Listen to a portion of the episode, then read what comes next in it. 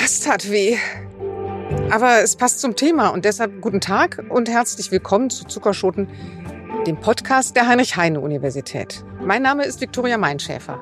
Ich arbeite in der Stabsstelle Presse und Kommunikation und ich freue mich, Ihre Gastgeberin zu sein. Thema unseres heutigen Podcasts ist der Schmerz.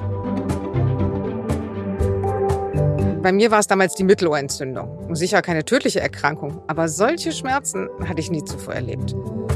Und ich hoffe, sie auch nie wieder zu haben. Schmerzen sind unangenehm. Niemand hat sie gern. Aber Schmerz hat eine wichtige Warnfunktion für den Menschen.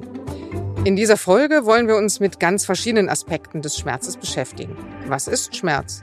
Gibt es einen Unterschied zwischen chronischen und akuten Schmerzen? Und was sagen ein Palliativmediziner, ein Jurist und eine Kunsthistorikerin zu Schmerz? Professor Dr. Susanne Becker ist Psychologin und sie leitet die Arbeitsgruppe für klinische Psychologie 2. Sie beschäftigt sich mit chronischen und akuten Schmerzen. Als erstes habe ich sie gefragt, was eigentlich der Unterschied ist. Die Frage ist interessant, weil es gar keine gute Definition gibt. Äh, da man oft meint, bei chronischem Schmerz verändert sich irgendwas in der Schmerzwahrnehmung. Die Definition ist aber wirklich rein über, eine, über die Zeit. Ab drei Monaten spricht man von chronischem Schmerz, ganz egal, was die Ursache ist. Das heißt, wenn ich einfach Schmerzen habe, zum Beispiel auch wiederkehrende Kopfschmerzen, die länger als drei Monate bestehen, gelte ich schon als ein Fall von chronischen Schmerzen. Und ist chronisch für immer? Also wenn ich jetzt diagnostiziert werde als das ist chronisch, habe ich das dann mein Leben lang? Nein, zum Glück nicht. Ähm, ist dadurch, da, also die Definition ist halt, wie gesagt, einfach nur eine Zeitsache. Man stellt fest, der Schmerz ist jetzt mehr als drei Monate vorhanden, dann bezeichne ich das als Fall von chronischem Schmerz. Das ist auch gut so, weil wenn ich weiß, dass der Schmerz chronisch ist, muss ich daran anders arbeiten, wie wenn der Schmerz akut ist und damit einfach nur als Symptom oder als Ausdruck von einer zugrunde liegenden Erkrankung. Bei chronischem Schmerz passt sich das Schmerzsystem in ganz verschiedenen Aspekten an. Zum Beispiel werden Reize viel intensiver verarbeitet. Man kann empfindlicher werden oder empfindlicher auf Reize reagieren. Und das muss natürlich auch in der Therapie berücksichtigt werden. Da ist dann die gute Nachricht, wenn man das weiß und daran arbeitet, kann der chronische Schmerz natürlich auch wieder verschwinden. Je nachdem, was es für eine Schmerzproblematik ist, wie lange der Schmerz besteht, ist es auch manchmal schon eine sehr anspruchsvolle Angelegenheit und es ist auch nicht selbstverständlich, dass chronischer Schmerz wieder vergeht. Aber es gibt zumindest Möglichkeiten oder die Perspektive ist da, dass der Schmerz auch wieder verschwinden kann. Ich sage Sie, man wird empfindlicher. Ich hätte eher gedacht, dass man sich gewöhnt. Leider nein. also man kann sich an Schmerz gewöhnen, könnte man sagen. Zum Beispiel, wenn Sie, ähm, wir hatten mal einen interessanten Fall von einem Eisfischer in Kanada in einem Labor. Den wollten wir testen, wollten schauen, wie stark wir den Schmerz applizieren müssen, dass er sagt, das halte ich nicht mehr aus. Wir waren nicht in der Lage dazu, weil es um Kälteschmerz ging, weil er als Eisfischer an diese Kälte gewöhnt war. Genauso zum Beispiel äh, Bäcker gewöhnen sich oft an Hitze, weil sie oft diese ganz heißen Sachen aus dem Ofen nehmen und man kann sich daran gewöhnen. Das gilt aber nur in dem Zustand, wo der, der Körper gesund ist oder das Schmerzsystem gesund ist. Bei chronischem Schmerz ist das Problem, dass ständig neuer Schmerz reinkommt oder ständig irgendein Input da ist, der dazu führt, dass das Schmerzsystem auf körperlicher Ebene, also zum Beispiel schon auf Ebene der, der Rezeptoren, die wir in der Haut haben, auf Rückenmarksebene, aber auch auf der Ebene der Hirnverarbeitung immer empfindlicher wird, weil dieser Schmerz da ist, der ständig reinkommt und der so gesehen für das System keinen Sinn macht. Der hat keine Warnfunktion mehr. Und dadurch, oder nicht nur dadurch, aber das System wird quasi dann sensibilisiert durch dieses ständig einkommende Schmerzerlebnis und lauert dann quasi auf den nächsten Schmerzimpuls? So könnte man sagen. Ja, also es ist ähm, viele Patienten und Patientinnen mit chronischem Schmerz reagieren sehr empfindlich auf Schmerzreize, aber auch nicht zwangsläufig auf jeden Reiz. Also zum Beispiel, ähm, wenn ich äh, ein Rückenschmerzproblem habe, heißt es nicht zwangsläufig, dass ich zum Beispiel auf einen Druckschmerz am Finger, wenn ich mir zum Beispiel die Finger einklemme, irgendwo empfindlicher reagiere als jemand, der dieses Rückenschmerzproblem nicht hat. Das ist oftmals sehr spezifisch für die Schmerzproblematik, die ich habe. Und reagieren alte oder junge Menschen verschieden auf Schmerz oder Männer und Frauen? äh, ja und nein. ja, äh, Männer und Frauen reagieren unterschiedlich, aber man kann jetzt nicht pauschal sagen, zum Beispiel die, also je nachdem, welche Kategorie man fragt, gibt es ja immer so schöne Vorurteile. Man kann nicht sagen, dass die Männer jetzt weniger schmerzempfindlich sind oder die Frauen, die dann sagen, nee, ich bin schmerzempfindlicher, sieht man doch, bla bla bla. Das ist ganz unterschiedlich und auch das hängt einfach mit der speziellen Situation zusammen. Es gibt Unterschiede, die man auch auf biologische Faktoren zurückführen kann, dass zum Beispiel ähm, abhängig vom äh, hormonellen Zustand jemand stärker oder weniger stark auf Schmerz reagiert. Oder auch so, wenn ich ganz schlecht geschlafen habe, bin ich meistens deutlich schmerzempfindlicher. Da kommen dann aber auch wieder die psychologischen Faktoren mit dazu. Und wenn ich jetzt eine einzelne Person teste, wenn diese Person der festen Überzeugung ist, ich kann jeden Schmerz tolerieren, dann wird die auch weniger intensiv auf Schmerzreize reagieren als zum Beispiel jemand, äh, der oder die Schmerz als sehr, sehr bedrohlich wahrnimmt. Das sind aber dann die modulierenden Faktoren. Das ist die Psyche, die dann auch noch eine Rolle spielt, weil wir einfach eine direkte Verbindung haben zwischen dem, was wir denken, fühlen, was unsere Psyche macht und unserem Körper. Das ist nicht so, dass es jetzt einfach, dass sich jemand einbildet, jetzt besonders schmerzunempfindlich oder empfindlich zu sein, sondern es ist eine direkte Interaktion zwischen Psyche und Körper. Und von daher sind diese Fragen wahnsinnig schwer zu beantworten. Und wenn Sie jetzt im Labor die Menschen testen, wie fügen Sie denen, also Sie fügen denen Schmerzen zu, aber das muss ja dann irgendwie objektiviert ja. werden, damit man daraus eine, eine Studie machen kann. Das ist eines der Hauptprobleme der Schmerzforschung. Man kann Schmerzwahrnehmung nicht objektivieren, weil Schmerz was unheimlich Subjektives ist. Wenn ich zum Beispiel eine Farbe sehe, dann kann ich die Farbe einfach durch das Wellenspektrum genau definieren. Das kann ich beim Schmerz nicht. Ich, was wir zum Beispiel machen, wir fügen zum Beispiel Schmerzreize über Hitze zu. Wir haben da wie so ein ganz kleines Metallblättchen, das sieht so aus wie eine ganz kleine Herdplatte, könnte man sagen. Der Vorteil ist, wir können das sehr genau kontrollieren. Die legen wir zum Beispiel auf der Hand von einer Person auf und applizieren dann einen Hitzereiz zum Beispiel von 46 Grad. Und dann fragen wir die Person, wie sehr hat es denn wehgetan? Zum Beispiel auf der ganz typischen Skala von 0 bis 10. Dann sagt die eine Person zum Beispiel, oh, das war jetzt eine 8. Also die fand das schon ganz schlimm. Die zweite Person sagt, oh, war eine 3, kann ruhig noch mehr gehen. Mehr können wir nicht machen. Wir können den Reiz, der von außen kommt, definieren, aber wir wissen nie, wie eine Person darauf reagiert. Das heißt, wir ähm, erheben quasi die ganz unterschiedlichen Wahrnehmungen von einer Person und versuchen dann im Mittelwert rauszuschließen, was passiert, wenn wir jetzt zum Beispiel die Leute in eine ganz schlechte Laune versetzen. Das machen Psychologen natürlich auch ganz gerne, solche Sachen oder auch Menschen frustrieren im Labor. Dann führt es zum Beispiel dazu oder im, im Durchschnitt dazu, dass die meisten Personen den Schmerz als schlimmer wahrnehmen.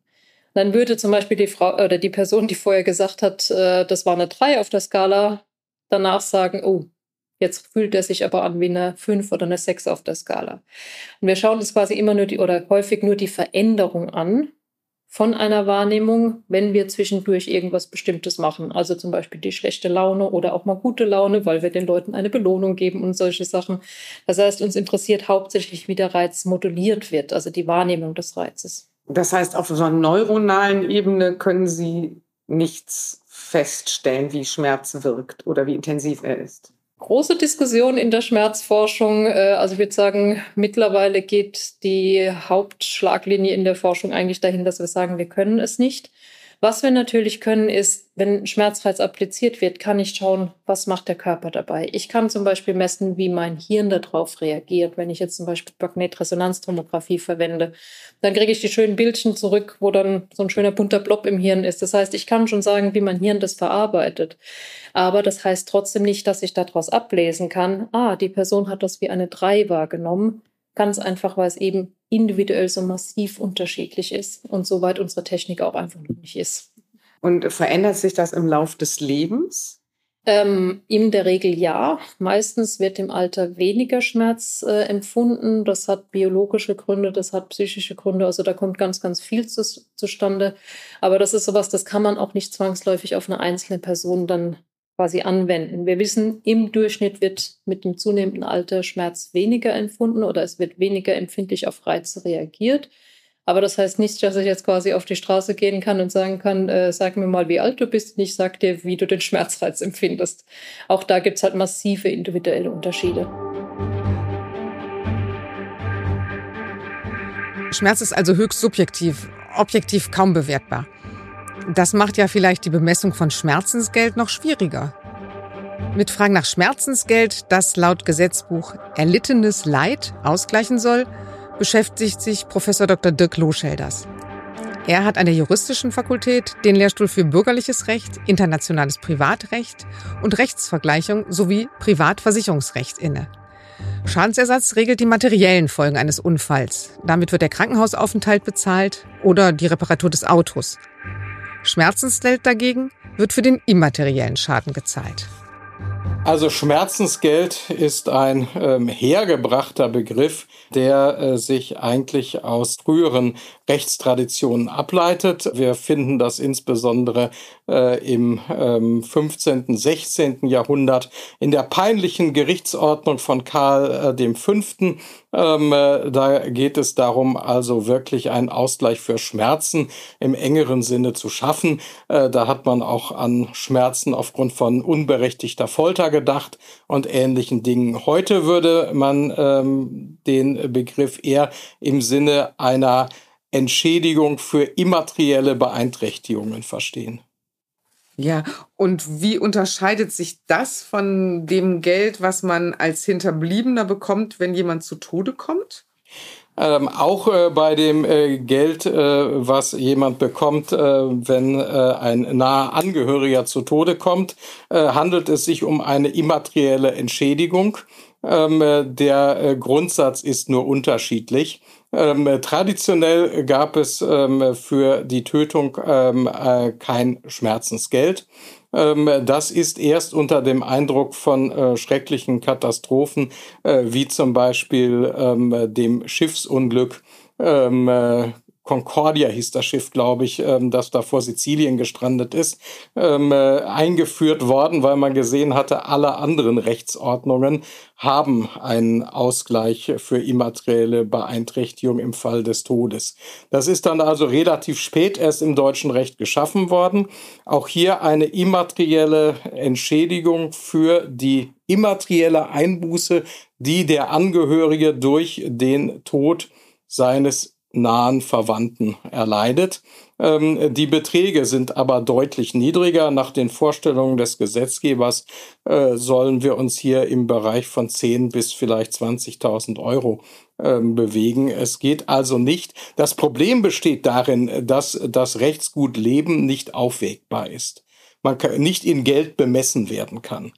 Ähm, wenn ich eine körperliche Einbuße erleide, ich verliere einen Arm, äh, dann kann ich ähm, irgendwie doch noch ähm, bemessen, was das für das Weiterleben bedeutet und das irgendwie in einen Geldbetrag ummünzen. Und äh, der Tod eines Menschen ist eigentlich äh, materiell nicht aufwiegbar. Natürlich hängen da dran Unterhaltsansprüche. Äh, die werden vollständig ersetzt, aber das ist ein materieller Schaden. Aber die immaterielle Einbuße ist nach den Vorstellungen des deutschen Rechts eigentlich nicht irgendwie in Geld umsetzbar. Und deswegen meinte der Gesetzgeber hier etwas schaffen zu müssen, das aber unterhalb der normalen Schmerzensgeldsätze angesiedelt ist. Wie sich das weiterentwickelt wird, wird ähm, das ähm, muss man abwarten. Ähm, es gibt noch nicht so viele Entscheidungen dazu, äh, weil äh, das vergleichsweise neu ist. Ja. Aber Sie sagen, das ist der immaterielle, bei Schmerzensgeld, ja. wenn wir beim mhm. Schmerzensgeld bleiben, das ist der immaterielle Ersatz, aber es gibt doch Geld, also es ist doch sehr materiell. Ja, aber die Einbuße ist immateriell. Und das ist genau das Problem, vor dem wir stehen. Wir haben eine immaterielle Einbuße. Ich habe einen Arm verloren. Ähm, ich ähm, habe fünf Wochen im Krankenhaus gelegen. Hinterher musste ich äh, Reha machen.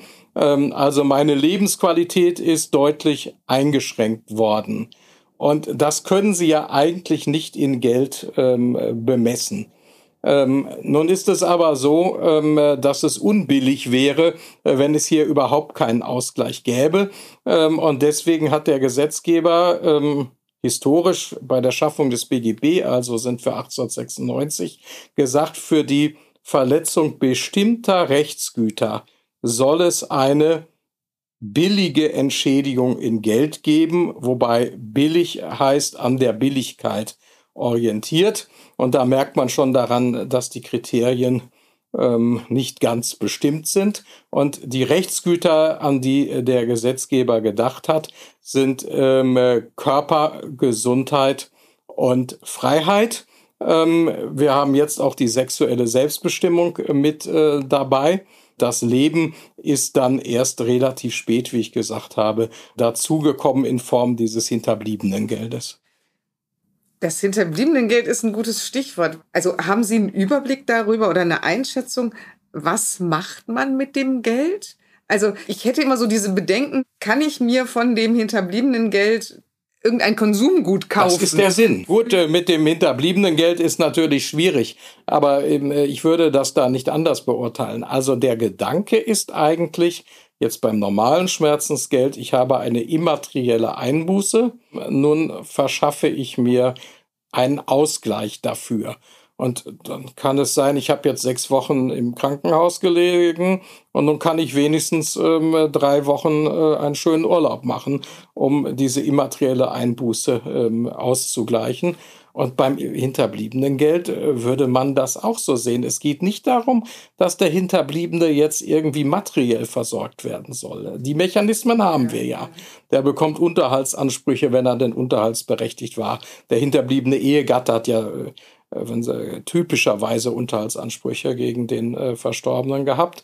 Ähm, aber darum geht es nicht. Er soll sich jetzt mit diesem Geld einen Ausgleich schaffen können. Und wenn die Witwe mit ihren Kindern einen schönen Urlaub machen kann und dadurch vielleicht irgendwie leichter über den Verlust hinwegkommt, dass es nicht vollständig ausgleichbar ist, ist ja äh, klar. Aber es hat was von Kauf dir was Hübsches. Dann geht's dir besser. Ja, haben ja verschiedene Dimensionen. Sie haben auch diese Genugtuungskomponente, die von der Rechtsprechung immer betont wird, äh, dass man sagt, nun, äh, dann hat der wenigstens auch was zahlen müssen. Ähm, äh, gerade bei Vorsatztaten, bei schwerem Verschulden ähm, ist das für, für manche auch wichtig. Na, also auch, es ist nicht nur das Materielle.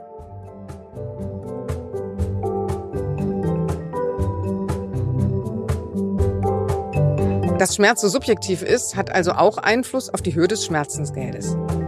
Und offenbar hat es auch eine Komponente von Genugtuung, einen finanziellen Ausgleich für sein Missbefinden zu erhalten. Das erweitert den Schmerzbegriff. Das Körperliche scheint gar nicht so massiv im Vordergrund zu stehen, wie ich es erwartet hatte. Da ist es vielleicht gar nicht so überraschend, wie Privatdozent Dr. Martin Neukirchen den Schmerz betrachtet, nämlich bei weitem nicht nur als körperliches Phänomen. Neukirchen ist leitender Arzt des Interdisziplinären Zentrums für Palliativmedizin und er sieht bei seinen Patientinnen und Patienten nicht nur körperliches Leid. Kann er jeden körperlichen Schmerz lindern? Ja, also jeden körperlichen Schmerz, da gelingt es äh, in einem, also in einem sehr hohen Prozentsatz, aber auch da würde ich lügen, wenn ich sagen würde, dass es nicht Patienten gab, die mir von einem körperlichen Schmerz berichten und die ich dann aber mit einer zum Beispiel hochdosierten Morphintherapie behandelt habe, aber die mir danach gesagt haben, der Schmerz ist nach wie vor da. Das sind aber das sind die wenigsten. Ja, und geht eine Schmerzlinderung in so einem extremen Fall, wie das ja bei Ihnen wahrscheinlich an der Tagesordnung ist, immer mit einer Bewusstseinstrübung einher? Nee. Also solange ein Patient Schmerzen hat, ist es auch äh, von der physiologischen Seite her so, dass Rezeptoren hochreguliert werden. Und wenn die Schmerztherapie dann wohl dosiert ist, dann geht das auch nicht mit einer Veränderung des Bewusstseins einher. Wenn es eine Veränderung des Bewusstseins gibt, dann ist in der Regel die Schmerztherapie zu hoch dosiert. Gibt es denn eine Schmerzhierarchie? Also können Sie sagen, dieser Schmerz tut tatsächlich, ich sag mal, objektiv mehr weh als jener Schmerz?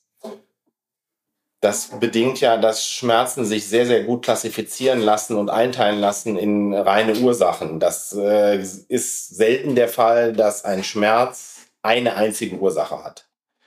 Gerade in der Palliativmedizin. Ähm, sondern wir haben immer einen, in der Regel einen multidimensionalen Schmerz. Und ich kann schon sagen, dass es gewisse Schmerztypen gibt, wenn diese Komponente dominiert, dass das deutlich unangenehmer ist als vielleicht ein anderer Typ. Aber Schmerz erleben ist ja auch für jeden Patienten sehr individuell. Und es gibt Patienten, die empfinden einen, einen, äh, sagen wir mal, stechenden äh, Tumorschmerz ähm, als nicht so belastend wie zum Beispiel einen brennenden Nervenschmerz. Aber das ist ein sehr subjektives Gefühl beim Patienten. Deswegen lässt sich das sozusagen nicht grundsätzlich beantworten. Also Sie können nicht sagen, wenn man Krebs A hat, ist es meist schmerzhafter als Tumor B. Nee, also das äh, sowieso nicht, weil, ähm, sagen wir mal, Schmerz bei, ich kann eine gewisse Häufigkeit äh, benennen. Ich kann sagen, der Krebs macht häufiger Schmerz als der. Aber ich kann jetzt nicht sagen, dass äh, der, der Schmerz bei dem einen Krebs immer schmerzhafter ist als bei dem anderen. Ähm, es gibt ja, sagen wir mal, einen, einen sogenannten Tumorschmerz als Tumorursache und es gibt einen sogenannten Nervenschmerz. Das sind zwei grundsätzlich verschiedene ähm, Ursachen, die man für Schmerz so definiert. Und ich kann da vielleicht aus der Erfahrung sagen, dass grundsätzlich beim Patienten so ein penetranter Nervenschmerz, der ähm, halt seine Ursache darin hat, dass ein wirklich ein Nerv vom von einem äh, Tumor oder von irgendwas geschädigt wird, ähm, dass dieser Nervenschmerz für viele Patienten etwas unangenehmer ist als der klassische Tumorschmerz. Aber ähm, auch das lässt sich nicht über einen Kamm stellen, weil das bei, bei allen Patienten sehr individuell unterschiedlich ist. Aber warum schmerzen Tumoren?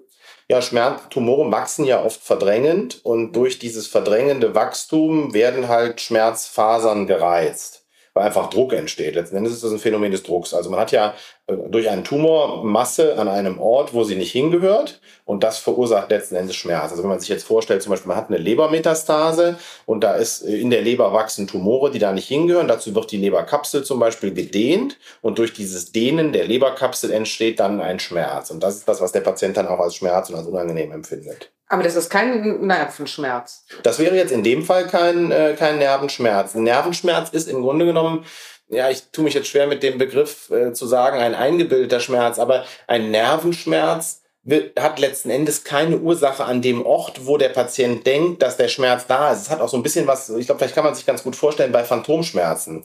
Da hat man ja zum Beispiel Schmerzen in einem Fuß, der vorher amputiert wurde, obwohl der Fuß gar nicht mehr da ist. Und das liegt letzten Endes daran, dass das ein klassischer Nervenschmerz ist und der Nerv durchtrennt wurde an der Stelle und dadurch der Nerv aber denkt, dass an einer Stelle im Körper irgendwo ein Schmerz ist, die aber gar nicht mehr existiert. Das ist aber ein, ein, ein, Phänomen, was in dem Nerv selber entsteht. Also es ist jetzt äh, nicht erklärbar dadurch, dass unten am Fuß irgendwo ein Tumor drauf drückt, denn der Fuß ist ja gar nicht mehr da bei einem Phantomschmerz, aber der Nerv ist dadurch, dass er gekappt wurde, so irritiert in seiner Funktion, dass er halt das Gefühl eines Schmerzes hat, obwohl an der Stelle ja gar nichts mehr ist. Ist der Schmerz dann immer da oder kann der kommen und gehen? Bei den Nervenschmerzen ist es häufig so, dass der regelmäßig da ist. Also dass der sozusagen dann auch durch diese mechanische Schädigung des Nerves dann auch existiert. Und dann kann man natürlich versuchen, medikamentös darauf Einfluss zu nehmen und den Schmerz zu lindern. Während man jetzt zum Beispiel bei einem, äh, bei einem Schmerz, äh, der eine körperliche Ursache hat, ich denke jetzt zum Beispiel an einen Verschleiß im Knie, durch das Ersetzen des Knies, indem man eine Prothese einbaut, die Ursache des Schmerzes auch komplett durch eine Operation beheben kann. Das ist beim Nervenschmerz aber anders in der Regel. Jetzt kommt nämlich die Frage, Sie als Palliativmediziner, ähm, tut Sterben weh? Macht Sterben Schmerzen? Also, das ist die Frage, wie man dieses Sterben begleitet und wie man dieses Sterben auch vorbereitet.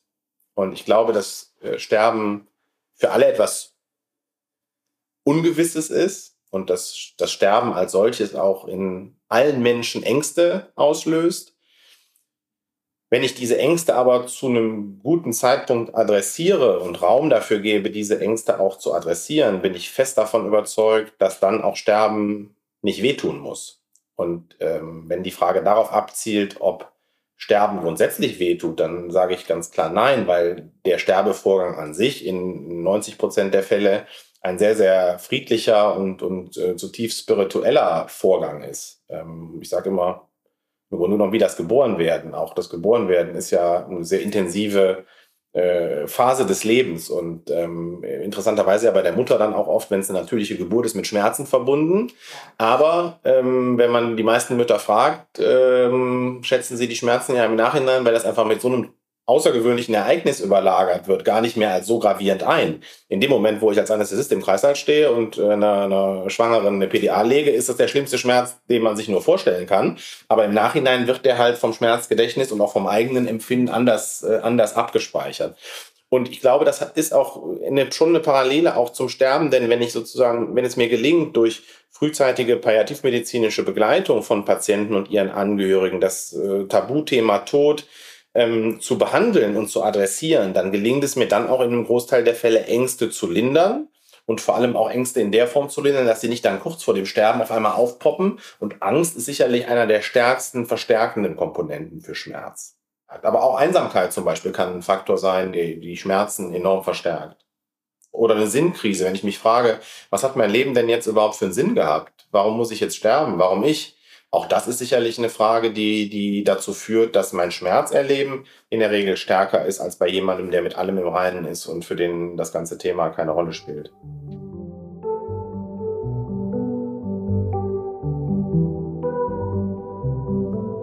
Seelisches Leid, Angst, Einsamkeit sind also Verstärker von körperlichem Schmerz, können gar zu solchem führen. Und was wird gezeigt, wenn Schmerz in der Kunst dargestellt wird? Eher die körperliche Folter oder eher das Leid, das sich dann im Gesicht spiegelt? Professor Dr. Andrea van Hülsen-Esch ist Kunsthistorikerin und sie beschäftigt sich mit der europäischen Kunst des Mittelalters und der frühen Neuzeit. Sie haben uns ein paar Bilder mitgebracht und wir können da quasi sehen, wie die Darstellung von Schmerz sich im Laufe der Zeit ändert. Das früheste Bild, was Sie mitgebracht haben, ist von circa 1000 nach Christus und da sehen wir eine Frau, die sich quasi ins offene Grab stürzt. Genau, diese Frau stürzt sich auf gewissermaßen den Leichnam ihres Mannes, der in Tüchern eingehüllt ist. Und wir sehen, dass sie zurückgehalten wird von einer Figur, die hinter ihr steht, ein Mann, der sie am Hals und unter der Achsel gefasst hat, um zu verhindern, dass sie sich in das Grab stürzt. Wir sehen auch, dass das Kleid über ihrer Brust geöffnet ist ein Trauergestus, ein Klagegestus ähm, und auch ein Gestus des Schmerzes. Aber vor allen Dingen sehen wir an den aufgelösten, strähnigen Haaren ähm, die emotionale Bewegtheit dieser Frau, die mit diesem Sturz in das Grab eigentlich den Übergang zur Trauer vollzieht. Denn das Ganze ist in ein Trauerritual eingebettet und mit dieser Handlung ähm, überwindet sie quasi auch diesen ganz drastischen Schmerz, den sie als Hinterbliebene empfindet. Das heißt aber, es gibt bestimmte Arten der Darstellung, die damals gelesen werden konnten, als das steht für Schmerz. Also zum Beispiel die aufgelösten Haare oder ein geöffnetes Kleid. Die ähm, aufgelösten Haare standen auch für Zorn oder sie standen auch äh, für äh, Luxuria, also für äh, sozusagen alles, ähm, was unbotmäßig war. Und dieser ähm, so geäußerte Schmerz, dieser besinnungslose Schmerz war natürlich etwas, was in der Gesellschaft auch äh, unbotmäßig war. Aber hier hatte er seinen Platz. Hier war er erlaubt. Und auch das Zerreißen der Kleider war Teil des Ritus, dass man sich das Kleid über der Brust in wahnsinnigem Schmerz aufriss und äh, damit mit diesen Gesten aber auch den Schmerz überwinden konnte. So, und dann haben wir Bilder, die sind äh, etwas später. Und da ist der Schmerz ja, würde ich sagen, nicht nur der Schmerz der Trauernden, der zu sehen ist, sondern man sieht ja durchaus auch den Schmerz, den der Leichnam erlitten hat. Also es handelt sich um zwei Darstellungen einer Pietà, also Maria mit ihrem toten Sohn auf dem Schoß. Und ich finde, hier sieht man bei beiden eigentlich, dass der Leichnam, bevor er verstorben ist, schon deutlich gequält wurde. Zum einen sieht man natürlich den gequälten Leichnam. Pietà heißt ja Mitleid. Das heißt also, derjenige oder diejenige, die das betrachteten, sollten Mitleid empfinden, sollten sich hineinversetzen können in diese unglaublich schmerzvolle Situation einerseits für natürlich den Verstorbenen vorher, aber man sieht deutlich an der Mimik der Mutter Gottes, und das sind sehr frühe Beispiele aus der Zeit um 1300 beziehungsweise um 1330, ähm, wie stark man da diesen Schmerz schon ähm, in der Mimik umsetzen konnte. Wir sehen, dass die Augenbrauen zusammengezogen sind, dass die, eine tiefe Furche über der Nasenwurzel Mariens ähm, hinein äh, skulptiert wurde. Und wir sehen aber auch, dass der Blick einerseits auf ihren verstorbenen Sohn geht und andererseits ganz stark nach innen. Die Mutter Gottes in diesem Fall blickt die Betrachter nicht an, sondern sie ist in ihrem Schmerz, in ihrem Leid auch gefangen. So, und dann haben wir noch mal ein Bild, da ist auch wieder Maria dargestellt, die leidet, psychische Qualen leidet und quasi einen erstickten Schrei, den sie im Gesicht hat, kann man da sehen. Ja, das ist die Steigerungsform, die die Visualisierung des Schmerzes im Laufe der Zeit erfährt. Wir haben eben hier eine Skulptur aus einer Beweinungsgruppe aus Oberitalien, äh, die ganz eindeutig mit ihrem äh, geöffneten Mund, der aber nicht sozusagen fest zu einem Schrei geformt ist, ähm, die Augen, die mit einem von einem Tränenschleier verhangen sind ähm, und vor allen Dingen der in den Nacken gelegte Kopf, äh, damit haben wir eine Ausdrucksform von Schmerz, ähm, die jedem Menschen auf den ersten Blick klar macht, wie sehr äh, diese Figur, wenn sie ein realer Mensch wäre, leidet. So, und dann haben wir noch eine Darstellung von Michelangelo, ähm, wo zwei Gestalten quasi ja, aneinander geschmiegt sind. Genau, das ist die letzte, die unvollendete Skulptur von Michelangelo Buonarroti, die sich in Mailand im Castello Sforzesco befindet, die sogenannte Pietà Rondanini. Ein, wie ich finde, unvergleichliches Werk, das sowohl die Innigkeit zeigt, das ist Maria, die hier den aufrechten, toten Körper Christi vor sich hält und eben zugleich realisiert, dass er tot ist und Gram gebeugt über ihm steht, äh, andererseits aber in ihrem Schmerz ganz bei sich ist, völlig verinnerlicht. Also das ist eine, ein, ein Leid, das ähm, so aus der Tiefe der Seele kommt. Und ähm, dieser Ausdruck ist insbesondere durch dieses nicht ausformulierte Gesicht mit Tränen und äh, geöffnetem Mund äh, gegeben, sondern ähm, allein durch die Haltung, diese leichte Neigung nach vorn, dieses um Kopfeslänge überragen ihres toten Sohnes ähm, und auch die, die Zartheit, mit der sie äh, den Leichnam hält, obwohl das natürlich eigentlich ein schwerer Körper ist. Ja, das ist also sozusagen Schwerelosigkeit und abgrundtiefe Trauer in einem. Ja. Wenn Sie jetzt so die Zeitspanne umblicken, mit der Sie sich beschäftigen, was würden Sie sagen, ist für Sie die eindrucksvollste Darstellung an Schmerz? Ich fürchte, das kann ich gar nicht sagen, denn ähm, sagen wir, dieser Michelangelo ist unvergleichlich und ist uns vielleicht näher als äh, vieles, was im letzten oder in diesem Jahrhundert an Schmerzensdarstellungen äh, visualisiert wurde. Aber äh, mich fasziniert äh, eben auch der Umgang mit Schmerz in dieser ganz frühen Zeit, ähm, der zeigt, welche Äußerungsformen zugelassen wurden, wie das Zerreißen der Kleider, das Raufen der Haare, Ringen der Hände und aber gleichzeitig der Versuch der Überwindung. Die Überwindung war ritualisiert und ritualisierter als die individuelle Andacht, die man vielleicht vor einer solchen Schmerzensmutter oder einer Pietà eben ähm, hatte. Das war sie, die erste Folge unserer Zuckerschoten, dem Podcast der Heinrich-Heine-Universität. Sie haben es wahrscheinlich gemerkt, unsere Idee ist es, mit einem Wort, einem Begriff durch die unterschiedlichen Fakultäten zu gehen und Wissenschaftler und Forscherinnen dazu zu befragen. Heute hat uns der Schmerz von der Medizin letztlich bis in die Kunstgeschichte geführt. In zwei Wochen geht es um das Wort zurück. Dann erfahren Sie, wer an der Universität Düsseldorf sich mit dem Zurückgeben von Gegenständen, dem Blick zurück oder dem Zurückdrehen der Zeit beschäftigt. Ich freue mich, wenn Sie in zwei Wochen wieder dabei sind.